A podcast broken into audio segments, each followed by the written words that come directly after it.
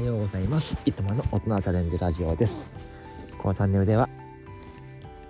教員である自分が仕事と子育てを両立しながらも大人こそチャレンジしようをテーマにした話をしていきます、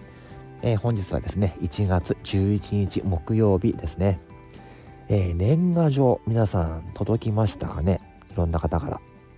えー、僕はね、えいつも出してないんですけどいくつかあもらいました。で地元の友達からま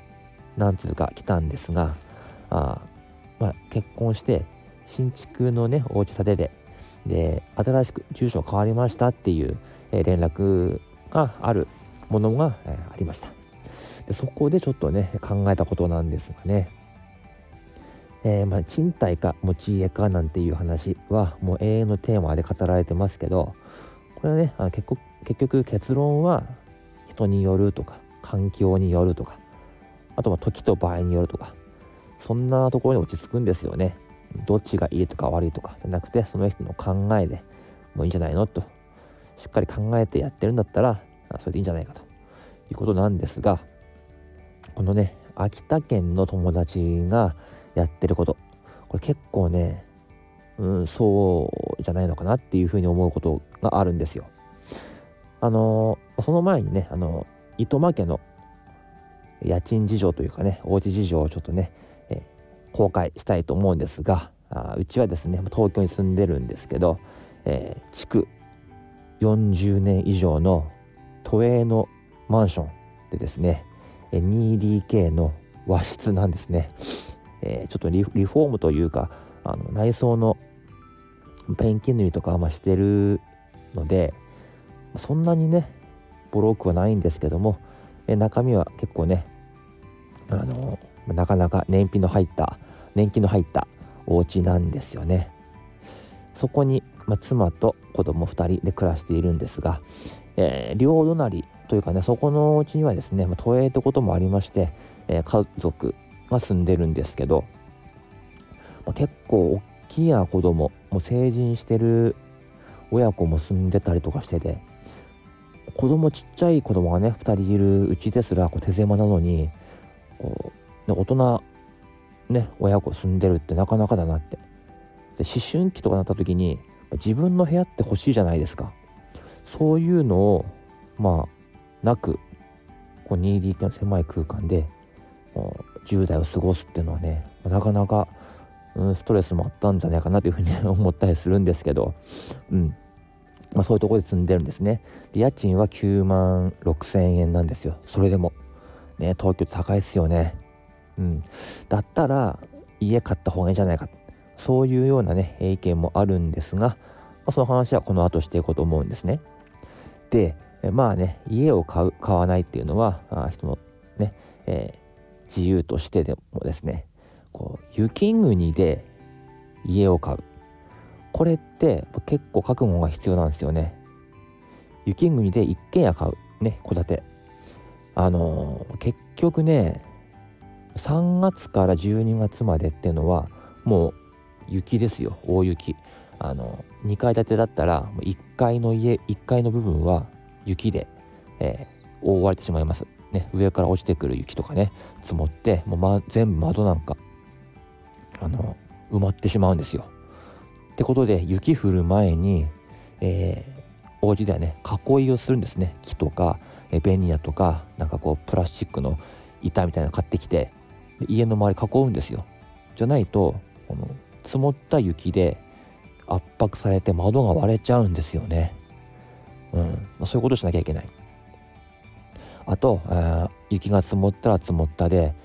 除雪作業。朝起きてまず玄関家の前。広いですからねお家、えー、家の前を雪寄せるんですけど。でも出勤する頃にはまた、ね、靴が埋まっちゃうぐらいあの積もってると。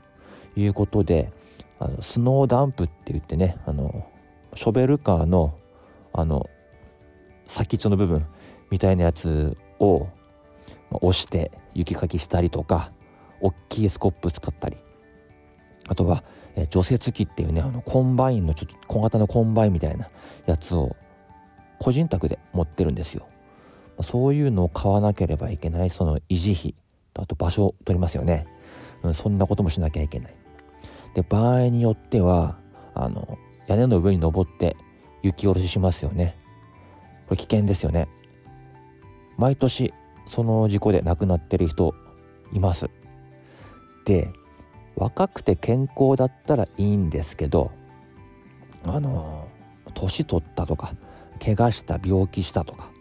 うん、なった時にこれできるかってことなんですよ。うん、家を買うっていうのはそこ考えて買わなきゃいけないんですよね。実家暮らしだったらまあね自分の親も住んでるからまあ人手はいますよね自分ができなくても誰かやってくれとか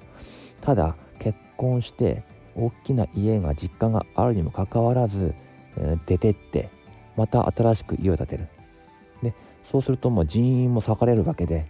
うん、少ない人数でその除雪作業しなきゃいけないんですよね。えー、3月から12月。12月か3月か。約4ヶ月。それがずっと続く。これってちゃんと考えて買ってるのかなっていうふうに思うんですよ。なんかみんなやってる。昔からそうだから。男だったら一人前になるためには家ぐらい持たなければいけない。そういう、えー、まあ、思い込みというか思考停止に陥ってる人いるんじゃないかなと思うんですよね。えー、自分だったら、うん、県庁所在地の秋田市の駅地下のまあ大きいマンションの上の方に住むよなってそこを買うなっていうふうに思いますね。うん、そこに住んだら、え、今言った、えー、リスクとかコスト全部解消されますよね。だったらそうするなって思うんだけどそこまで考えて家買ってんのかなっていうふうに思うんですよね。確かにね家安いんですよ東京に比べて。2000万から3000万あれば東京でいうこの1億2億ぐらいの、えー、家建ちます。簡単に。庭付き駐車場付き。でもね1年間のうち3分の1その雪のリスクにさらされるんですよ。そこ考えてんのかなって。しかもね空き家多いんですよ。うん。あ結局高齢者が多いので帰省するたびにあそこのお家ももう誰も住んでないんだよとか、ね、なるんですよね。そこの家リフォームすればいいんだけど結局そこは放置して、えー、新しい建てで住んでると。いう状態。確かにね秋田県広いんですよ。99万人いるんですけど1平方キロメートルあたりだいたい80人ぐらい。ね。東京というと23区で1400万人いるんですけど1平方キロメートルあたり6000人ぐらいいるんですよ。全然違いますよね。だからまあ秋田は家建て放題。なんだけど建てた後大変なんだなというふうに思うんですよね。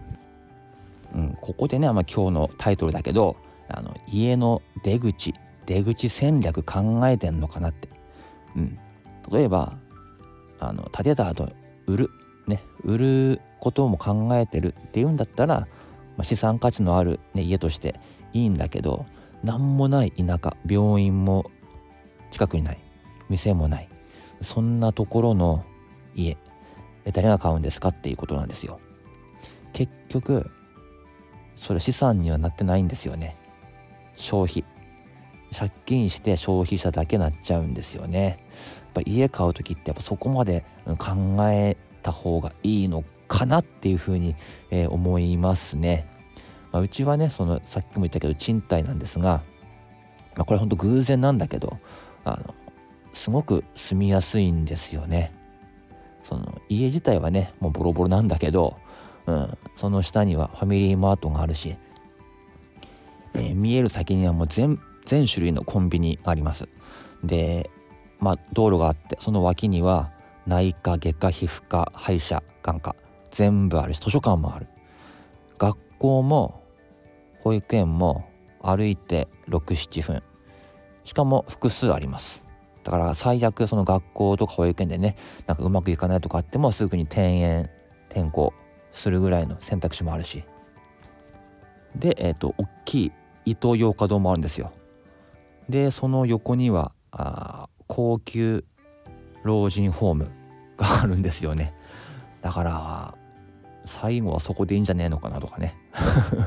思ったりしてるんですね僕はね。そういうのが、えー、今んとこ自分のとこの出口なんですね、まあ、子供がね大きくなったら必ず出てくって思うと大きい家ってあんまり必要ないのかなって。うん。だからねちょっといい家住みたいんであれば子供が成人して、えー、出た後夫婦でちっちゃい、えー、マンションのね部屋1個部屋買うとかするぐらいはするかもしれないですけどまあね一戸建ての家ドンって買うのはうちはないかなっていうふうに思いますね。これねあの雪国だけじゃなくて例えば鎌倉、湘南とかね鎌倉に住みたいなんてねあのいう人います。確かにね魅力的僕もね住んでみたい気もするんですけどあの行ったことありますかね？あのうちはねうちというか僕はねあの職業的に中2になると大体鎌倉にこう修学旅行のあの予行練習で行くんですけどもう人だらけ観光客だらけで道も狭いし、うん、あれね住んだりしたら全然地元民は移動できないですよ。その救急車とかねあの緊急の時のあの車なんかも通れないしやっぱり海が近いしであと山も多いんですよ。あの銭洗弁天とかあるんですけど山の斜面に家建ってるんですね。自然災害のリスクってめちゃくちゃ高いよなって。あとね災害じゃなくても海風できっと家って錆びたりするんだろうなとか。そういう家の手入れ、うん、なかなか、うん、理想とは違う生活が待ってるんじゃないかなっていうふうに思うんですよね。しかも多分ねネームバリューで家賃というか土地ばっかり高いですよね、うん。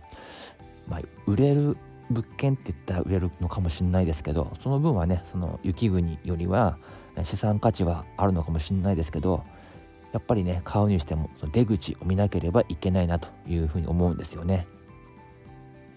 まあねとは言ってもね個人の自由ですし本人がそれでいいんであったらね全然いいので特にその、ね、何かを否定するとかそういうことじゃないので